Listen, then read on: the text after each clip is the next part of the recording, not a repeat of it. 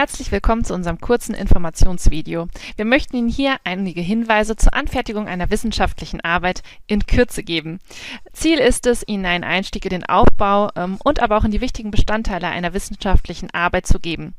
Dies ersetzt nicht das Befassen mit der Handreichung, das umfassende Erklärvideo von Herrn Dr. Holtrup zum wissenschaftlichen Arbeiten oder andere weiterführende Informationsmaterialien.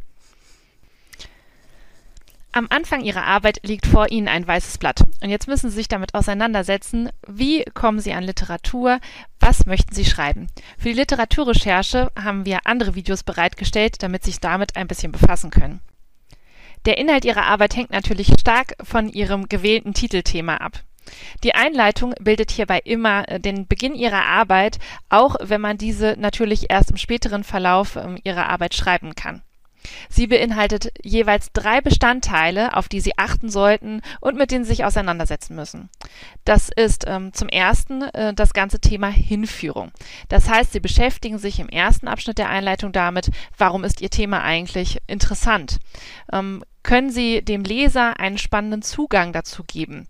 Und aber auch die Frage, wie leiten Sie über ähm, zu Ihrer dann folgenden Zielsetzung?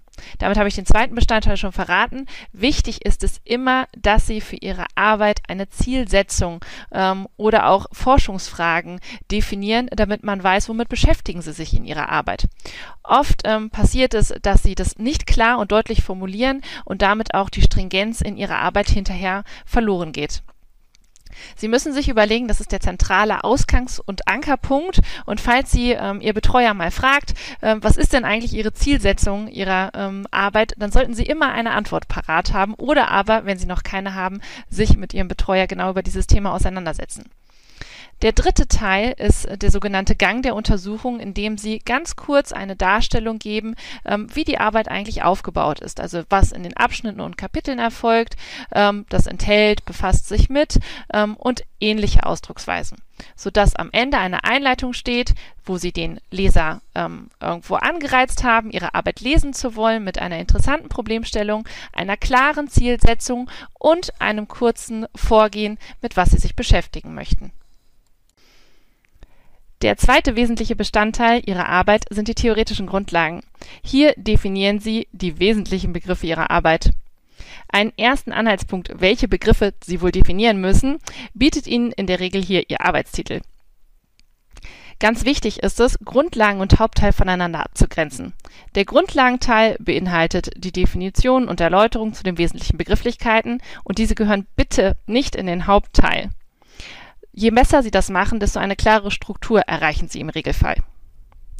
Oft ist es so, dass es nicht nur eine einzige Definition zu einem Begriff gibt, sondern mehrere.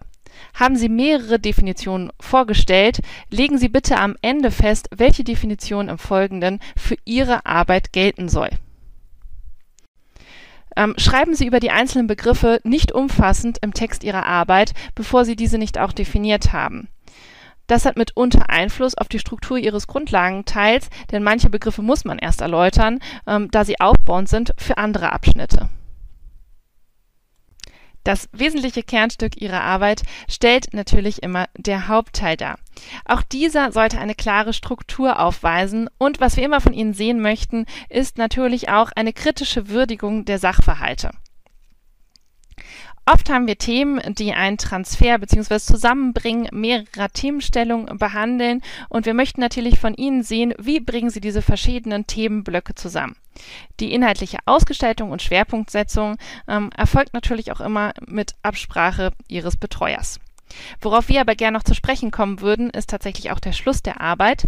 Ähm, für den Hauptteil sei für tiefergehende Erläuterungen an die bereits genannten Hinweise ähm, verwiesen, weil hier sollten sich noch einmal ein paar zentrale Fragen stellen beantworten Sie eigentlich mit Ihrem Fazit oder der Zusammenfassung die von Ihnen am Anfang der Arbeit aufgestellte Zielsetzung. Also haben Sie alles, die Struktur von der Einleitung bis zum Schluss Ihrer Arbeit ähm, wirklich an dieser Zielsetzung oder an den Forschungsfragen, die Sie ausgerichtet haben, ähm, aufgebaut. Damit verbunden ist auch ganz klar, ist immer der rote Faden Ihrer Arbeit zu erkennen. Prüfen Sie Ihre Arbeit dahingehend am Ende noch einmal auf inhaltliche Abweichungen, die vielleicht eigentlich gar nicht zur Themenstellung passen und die man einfach nur im Laufe des Schreibens, weil man sie vielleicht lieb gewonnen hat, sie Arbeit gemacht haben, aufgebaut hat und von wo man aber am Ende sagen würde, äh, die passt eigentlich doch gar nicht so zur Themenstellung. Da ist der rote Faden und die Struktur, auf die wir so oft hinweisen, ähm, am Ende wirklich die ganz klare und wichtigere Zielsetzung. Hier noch ein paar wichtige Hinweise zur Literaturverarbeitung. Achten Sie bitte unbedingt auf die Quantität und die Qualität Ihrer Literaturverarbeitung. Wir haben einen Richtwert von ungefähr zwei Quellen je geschriebener Seite im Literaturverzeichnis. Das bedeutet, schreiben Sie eine zwölf Seiten Seminararbeit, sollten Sie mindestens 24 Quellen ungefähr in Ihrem Literaturverzeichnis ausweisen. Wichtig ist auch die englischsprachige Literatur. Außerdem wird die wissenschaftliche Diskussion oft in Fachzeitschriften Klammer auf, die auch oft in Englisch sind äh, Klammer zu) geführt. Verschaffen Sie sich einen Überblick über die Qualität Ihrer Literatur als weiteren Punkt. Diese sehen Sie in den Tutorials zum Beispiel über die Literaturverarbeitung, ähm, wo Sie das finden Kontrollieren Sie bitte am Ende ebenfalls Ihr Literaturverzeichnis. Setzen Sie sich hin, haken Sie alle Quellen einmal geben und schauen Sie, ob auch wirklich alle Quellen von Ihnen in den Fußnoten verwendet wurden. Ansonsten ist es unangenehm, wenn es uns am Ende auffällt. Sie schreiben eine wissenschaftliche Arbeit, es gilt wissenschaftliche Ehrlichkeit. Zitieren Sie bitte wie in den Hinweisen angegeben. Beachten Sie außerdem die Formatvorgaben, die Ihnen sehr detailliert in der Handreichung und den anderen Informationen zur Verfügung gestellt werden. Unterschätzen Sie auf gar keinen Fall den zeitlichen Aufwand für die abschließende Formatierung, die Kontrolle der Rechtschreibung, Zeichensetzung und Grammatikfehler. Die finden wir nämlich immer noch häufig genug. Geben Sie dafür auch Ihre Arbeit zum Beispiel an Dritte weiter, die nochmal eine externe ähm, und auch detaillierte Kontrolle vornehmen können. Zuletzt noch ein paar Worte zur grafischen Darstellung. Arbeiten Sie gern mit Abbildungen. Sie sollten sich an dieser Stelle immer die Frage stellen, kann ich die Abbildung tatsächlich ungefiltert übernehmen oder muss ich diese anpassen? Eigenerstellte Abbildungen sind hier oft geeigneter als Abbildungen, die ohne Anpassung einfach übernommen werden. Dies liegt mitunter daran, dass die Schrift eine andere ist oder noch viel gravierender, dass der Inhalt nicht zu 100% zu dem passt, was Sie im Text gerne erwähnen möchten.